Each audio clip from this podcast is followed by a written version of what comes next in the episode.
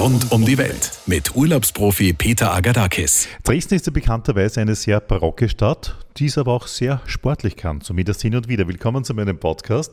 Sportlich insofern, nämlich am 11. und 12. Januar findet der FIS-Sprintbewerb der Langläufer statt. Der René Kindermann ist der Organisator und das bereits zum dritten Mal, ne? Das stimmt, zum dritten Mal findet er statt am schönen Elbufer, direkt vor der Kulisse der barocken Altstadt, kommen die besten Skilangläufer der Welt zusammen. Innerhalb des großen Ski-Weltcup-Zirkus ist eine Station Dresden, also genau das wie das in Davos oder wie zum Beispiel äh, Oslo-Station ist. So gehört Dresden ähm, seit drei Jahren jetzt zum Ski-Weltcup mit dazu kommt ein bisschen so in Mode, kann man sagen. In den Städten, das ist eine ganz interessante Geschichte, gell? Naja, das ist halt, äh, es gibt halt die Bewegung auch des Skiweltverbandes, die sagen, wir möchten gerne mit unseren Wettbewerben zu den Menschen.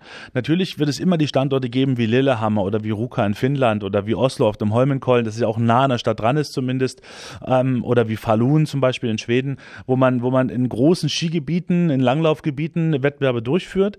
Aber es gibt halt auch extra diesen City Sprint, der im Wettbewerb einfach eingeführt wurde, damit man in die Städte zu den Zuschauern gehen kann, um einfach zu zeigen, wie großartig dieser Langlaufsport ist. 1300 Meter lang, eine Runde von 650 Metern, wie ich zuerst gelernt habe. Und das Ganze läuft auf der anderen Seite der Elbe, sozusagen eigentlich, damit man die äh, Stadt, das barocke Ambiente so faktisch im Hintergrund hat. Ne? Genau so ist es. Also wir laufen direkt am Elbufer. Es ist also wirklich ein Novum, ähm, dass man quasi auf Flusshöhe ähm, so einen Wettbewerb stattfinden lässt, auf dem Elbradweg. Ähm, dort ist ein Teil des Wettbewerbs, findet da statt. Wir haben so ein altes Amphitheater am, Königs, äh, am Königsufer unten, wo auch die Filmnächte im Sommer stattfinden. Im Winter gibt es dort ähm, den Ski-Weltcup und mit all den Sachen danach. Also dort findet es statt, damit man sozusagen in jedem Fernsehbild, was um die Welt geht, was auch in Österreich zu sehen ist, ähm, sozusagen diese Schönheit der Stadt sehen kann. Zuschauer kommen viele hierher? Also wir hoffen darauf jedes Jahr, dass wir, dass wir viele Zuschauer in meiner Strecke haben. Wir haben sozusagen Platz für, für bis zu 8000 Zuschauer pro Tag, die an der Strecke vorbeikommen können. Man ist ganz dicht dran. Man kann das mit dem wunderbaren Besuch in der Stadt ver, ver, verbinden miteinander. Auch in der Zeit, wo man, wo man gute Preise findet. In der Weihnachtszeit ist Dresden natürlich extrem voll. Es macht großen Spaß hier zu sein. Ist natürlich sehr teuer. Wenn man jetzt sagt, Menscheskinder im Januar nochmal so eine Reise, wenn man alles ein bisschen beruhigt hat und der Weihnachtsstress abgefallen ist, vielleicht auch, keine Ahnung, lässt sich zu Weihnachten sowas Schönes schenken und kommt dann zu uns nach Dresden, ist das eine perfekte Verbindung. Wir haben den Sport, wir haben den Wintersport, den man in Österreich liebt und schätzt und heißblütig darauf ist. Den kann man bei uns erleben. Äh, und dann kann man diese Stadt noch genießen mit all ihren Einkaufsmöglichkeiten, mit all ihren Museen, mit der Oper und so weiter. All das kann man wunderbar miteinander verbinden. Im letzten Jahr haben Sie erzählt, haben drei Schwedinnen gewonnen. Ja. Äh, Triple Six sozusagen. Dann äh, war nachher halb Schweden hier. ja, in der Tat war das so. Wir hatten zum ersten Mal, also zum ersten Mal seit 17 Jahren haben drei schwedische Damen die Plätze eins bis drei belegt im Weltcup-Sprint. Und entsprechend war das natürlich in Schweden das große Thema.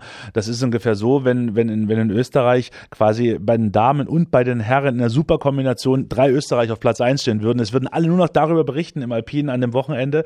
Und äh, genauso ist es in Schweden auch gewesen. Wir waren am Ende mit diesem Bild der drei Damen vor der Kulisse Dresdner Altstadt auf 70 Titelseiten in Schweden in der Sonntags- und der Montagszeitungen. Das war außergewöhnlich. Da haben alle mächtig gestaunt, aber das ist im Prinzip in Schweden so, wie in Deutschland äh, Fußball ist. Ne? Also es ist ungefähr so, als wir Weltmeister gewonnen in Brasilien, waren das auch alle Tageszeitungen auf der Titelseite. So ungefähr muss man sich vorstellen, wenn die Schwedinnen hier in Dresden den Dreifachsieg einfahren. Wobei natürlich das Ambiente schon ein bisschen, ich sage jetzt einmal, fast exotisch ist äh, für nordische Wettbewerbe, dass man das barocke August, der starke Ensemble im Hintergrund hat. Ja, das stimmt in der Tat. Das ist das Besondere daran, auch so ein bisschen, so ein bisschen die Geschichte, wo alle gesagt haben, ah, das macht man doch nicht. Wie passt das eigentlich? Ja, wie passt das eigentlich zueinander? Wir sind natürlich das Einfallstor ins Erzgebirge. Hinter uns liegt eine sehr, sehr große Wintersportregion mit dem Erzgebirge, mit dem Fichtelberg auf der einen Seite, mit dem Osterzgebirge auf der anderen Seite, bis rüber zum Vogtland die Kammloipe ist da.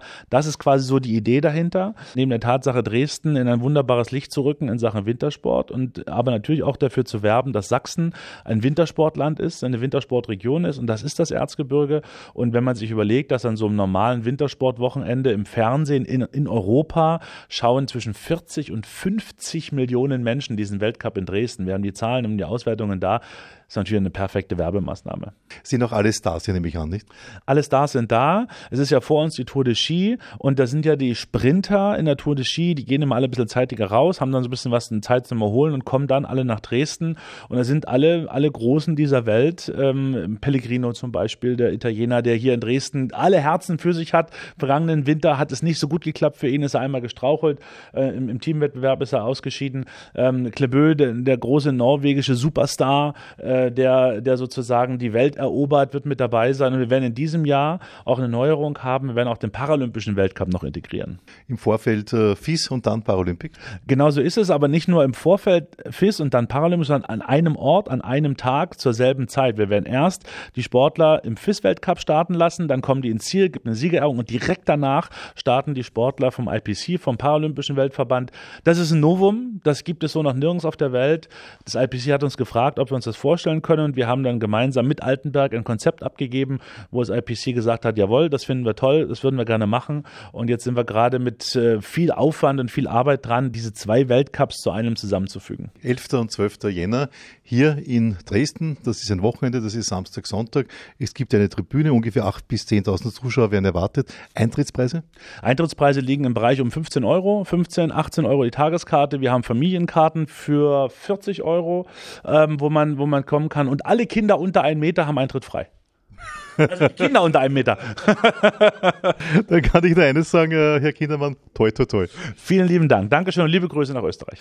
Rund um die Welt mit Urlaubsprofi Peter Agadakis.